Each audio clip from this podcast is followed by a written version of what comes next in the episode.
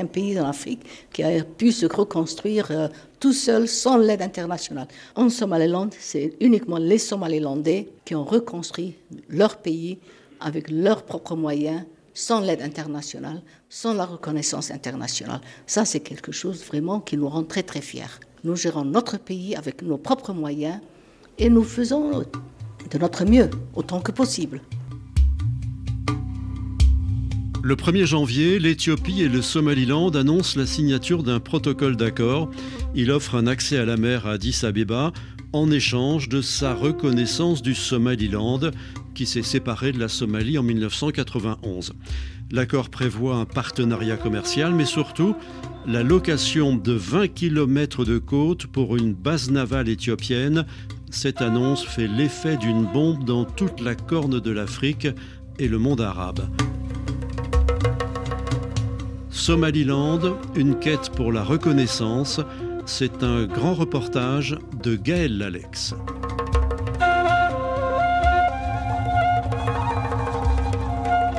RFI. Grand reportage.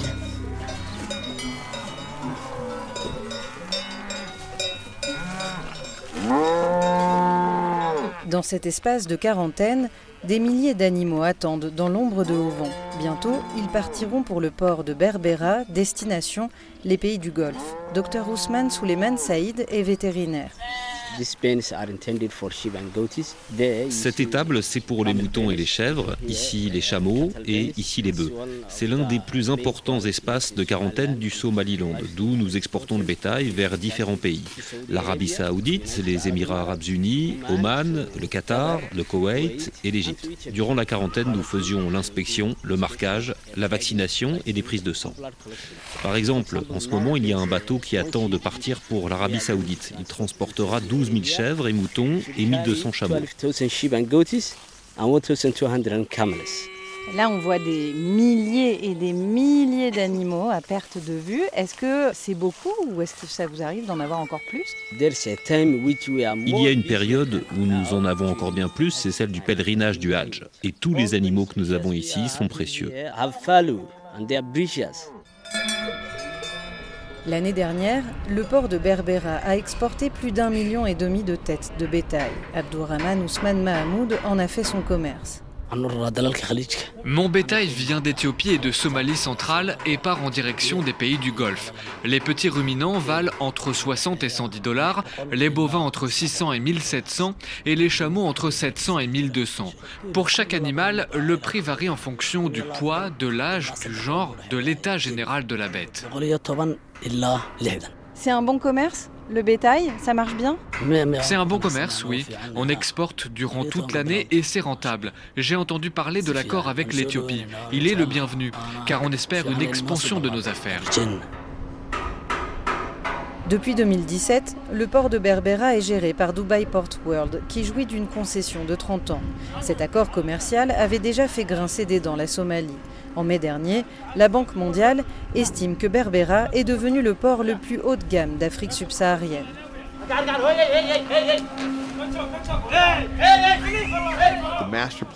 Le projet était de le développer en deux temps. D'abord, nous avons construit 400 mètres de quais et 25 hectares d'espace supplémentaire uniquement dédiés aux containers. Horacio Brise, directeur général de Dubai Port World à Berbera. Cette phase a été terminée en 2021 pour environ 250 millions de dollars d'investissement. Pour le futur, nous prévoyons une deuxième phase de développement qui augmentera notre capacité pour tourner autour de 1,5 à 2 millions de containers. Donc les attentes pour le futur sont grandes.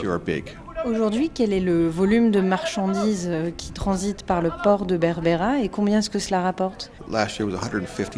L'année dernière, nous avons fait transiter 150 000 containers. On est encore loin de notre capacité qui est de 500 000.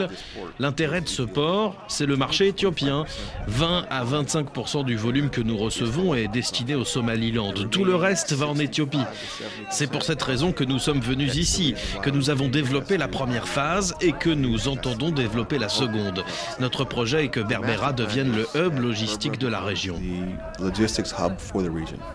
Dans ces conditions, comment est-ce que vous appréciez le protocole d'accord qui vient d'être passé entre le Somaliland et l'Éthiopie?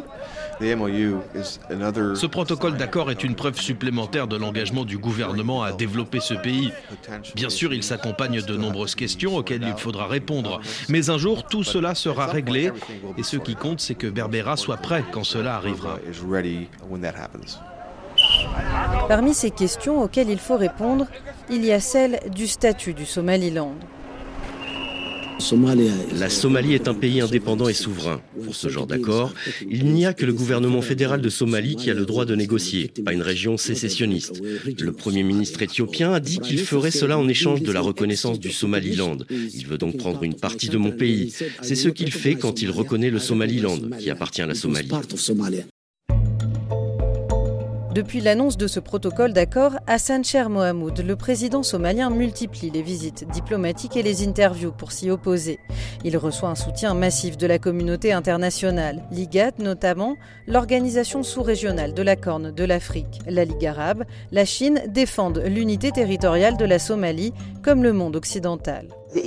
L'Union européenne insiste une fois de plus sur l'importance de l'unité somalienne et de son intégrité territoriale. Nous l'avons toujours dit et nous sommes prêts à soutenir la Somalie dans cet effort. Comme nous l'avons dit à maintes reprises, les États-Unis reconnaissent la souveraineté de la République fédérale de Somalie, dans son unité et dans son intégrité territoriale qui inclut le Somaliland. C'est la One Single Somalia Policy, la politique de la Somalie unique, adoptée après les indépendances par la communauté internationale, car elle redoute que la séparation du Somaliland ne provoque une avalanche de revendications sécessionnistes en Afrique. Somali Republic, July 1st, 1960. Mogadiscio, capital of the new Somali Republic. This is the land of the Somali. À l'époque coloniale, la Somalie est divisée. Le Somaliland est alors un protectorat britannique et la Somalie sous tutelle italienne. Le 25 juin 1960, le Somaliland obtient son indépendance. 35 pays le reconnaissent alors. Cinq jours plus tard, c'est au tour de la Somalie. Les deux territoires s'unissent ensuite pour former la République de Somalie.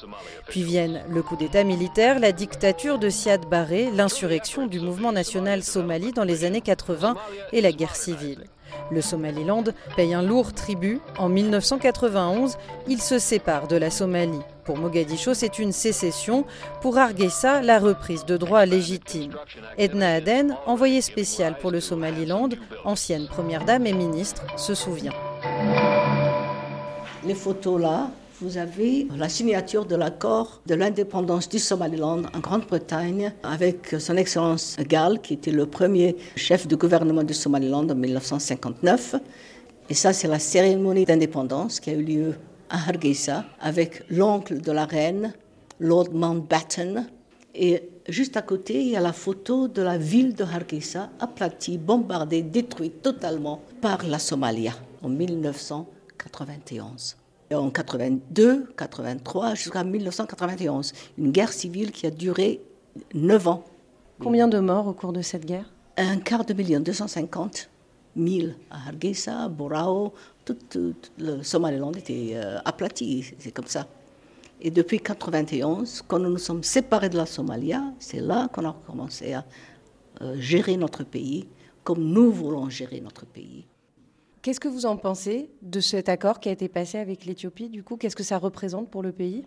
Ben, un accord, c'est quelque chose de bien. Quand nous avons signé un accord avec les Émirats, il y a 6 ans, 5 ans, 6 ans, la Somalie a fait autant de bruit. Ça ne peut pas avoir lieu, c'est notre pays. Les 850 km de la côte du Somaliland appartiennent au Somaliland. Quelques jours avant l'accord, le président de la Somalia et le président du Somaliland se sont rencontrés à Djibouti, se sont serrés la main, ont promis de reprendre les discussions et quelques jours après, cet accord qui a été très mal pris par Mogadiscio. Pourquoi? La Somalia a fait une annonce publique que nous avons discuté à Djibouti les modalités pour l'unification des deux pays. C'était un mensonge, c'est des histoires. Comme ils l'ont fait chaque fois, dix fois ils ont fait la même chose. Je vais vous montrer, voilà les accords. Les premiers, 2012. Londres. Et après, il y avait Dubaï, Ankara, Istanbul, Le Caire, et le dernier à Djibouti. Ils sont signés, ils ont pris des photos avec nous. Ils n'ont respecté même pas un de ces accords-là. Donc le, dialogue, vous n'y croyez plus? Mais non, mais c'est, le dialogue, on fait le dialogue avec des gens sérieux. Nous avons prouvé au monde que nous sommes un pays démocratique, un peuple résilient et autosuffisant. Issa Kaïd, ministre des Affaires étrangères du Somaliland. Nous sommes un pays souverain avec notre propre armée, notre propre monnaie, notre propre drapeau. Et nous signons des accords bilatéraux avec des nations. L'Éthiopie a une représentation ici. La Grande-Bretagne, les Émirats arabes unis, le Kenya et Djibouti aussi. Nous avons des relations bilatérales avec ces pays. Mais aujourd'hui, on, on entend de nombreuses voix s'élever contre cet accord. Tous les pays de l'IGAD, la Ligue arabe, l'Égypte. Est-ce que le jeu en vaut la chandelle?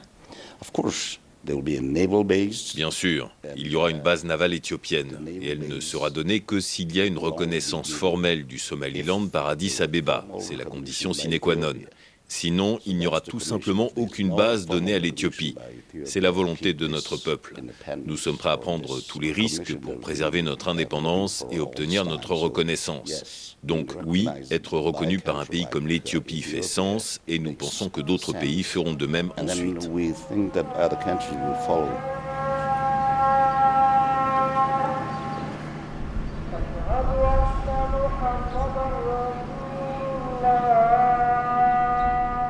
Depuis plus de 30 ans, les démarches entreprises par le Somaliland auprès des institutions internationales pour obtenir sa reconnaissance ont échoué. En 2005 pourtant, une mission d'information de l'Union africaine avait conclu que la situation était unique et auto-justifiée dans l'histoire politique africaine. Ce refus de reconnaissance est vécu comme une véritable injustice par le peuple du Somaliland. Uh, je m'appelle Mohamed Farah et je suis le directeur de l'Académie pour la paix et le développement ici au Somaliland. Regardez où en est la Somalie. La communauté internationale lui a donné beaucoup d'argent. La Banque mondiale vient d'annuler sa dette et l'embargo sur les armes imposé en 1992 par la résolution 733 du Conseil de sécurité des Nations Unies vient d'être levé. Donc maintenant, la Somalie reçoit de l'argent, des armes, le soutien de la communauté internationale, alors que le Somali Somaliland est isolé depuis plus de 30 ans. Cela crée un déséquilibre des pouvoirs dans la région, donc notre position est assez simple. Donc vous pensez que cet équilibre des pouvoirs va rétablir une forme de dissuasion et instaurer une paix durable dans la région, mais on n'entend que des discours euh, très agressifs et va en guerre. Est-ce que c'est pas un peu risqué comme stratégie? C'est risqué, bien sûr, mais je pense que pour le Somaliland, il s'agit surtout d'attirer l'attention régionale et internationale. C'est le soutien international unilatéral à la Somalie qui crée de l'instabilité. C'est cela qu'il faut rééquilibrer. Cela fait plus de 30 ans que nous frappons aux portes de ces puissances régionales et internationales et personne ne nous écoute. Il est donc temps, il y a un risque, mais il y a aussi une opportunité. L'opportunité qu'un jour peut-être on vienne enfin nous dire, d'accord, expliquez-moi de quoi il retourne, et alors nous présenterons nos arguments. Mais l'image du Somaliland, bastion de la démocratie dans la corne de l'Afrique, s'est écornée ces derniers temps. L'année dernière, un conflit a éclaté à la Sanod, ville du sud-est du Somaliland, qui revendique son rattachement à la fédération somalienne. À la faveur de cette situation, le président Moussebi a obtenu une prolongation de deux ans de son mandat, période durant laquelle la société civile déplore une réduction des espaces de débat public.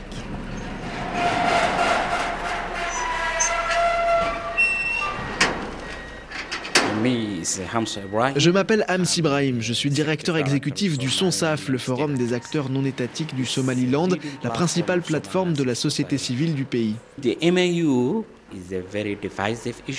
Cet accord est un sujet très clivant. Comme vous le savez, il y a un malentendu historique et durable entre l'Éthiopie et le peuple somali. Il y a eu la guerre dans les années 60-70, et puis il y a de fortes différences culturelles et religieuses. Les communautés locales ne sont pas satisfaites de voir les Éthiopiens prendre leurs terres. Il risque d'y avoir conflit. D'autre part, si l'Éthiopie s'installe au Somaliland, les terroristes El-Shebab risquent de s'y opposer. Donc ce sera très difficile pour le gouvernement de convaincre les communautés locales d'accepter la présence éthiopienne. Il y a eu aussi des arrestations de voix qui ont essayé de au moins débattre de cette question de cet accord, notamment trois journalistes sont en prison. Est-ce que c'est quelque chose qui vous inquiète?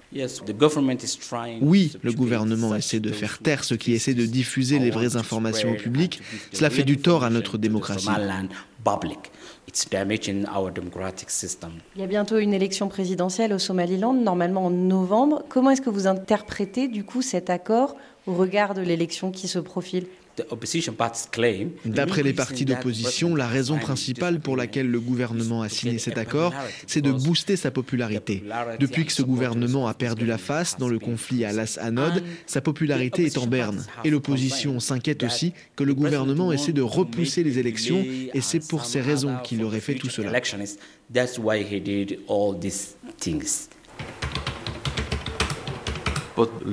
Les dirigeants de l'Éthiopie et du Somaliland étaient tous les deux désespérés. Mohamed Abdourahman, directeur de l'Institut de recherche stratégique à Hargeisa.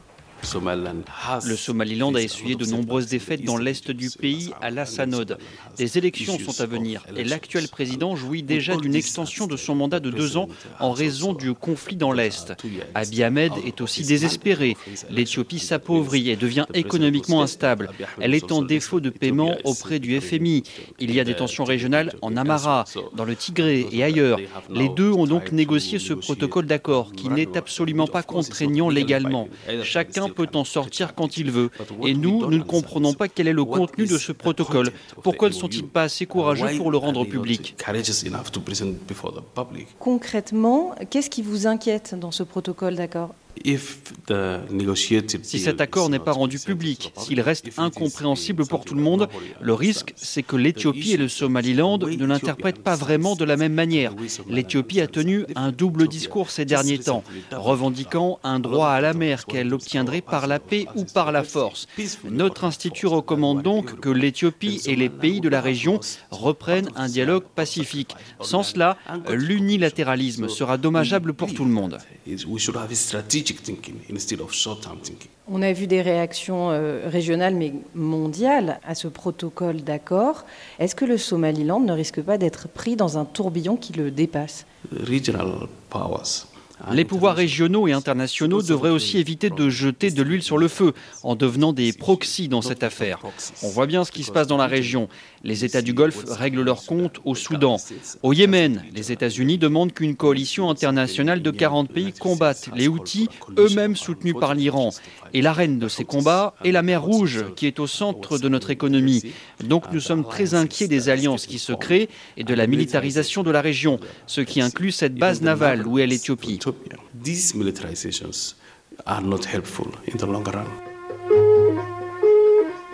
En attendant la reconnaissance, Edna Aden, elle, continue de parcourir le monde munie de son passeport du Somaliland.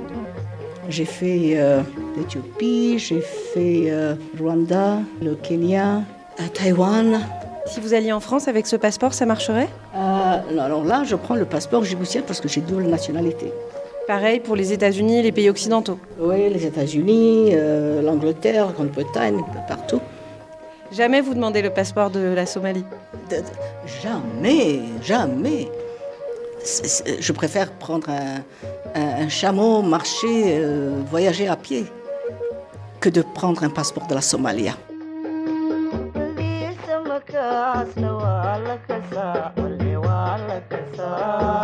Somaliland, une quête pour la reconnaissance, un grand reportage de Gaël Lalex, réalisation Diego Tenorio.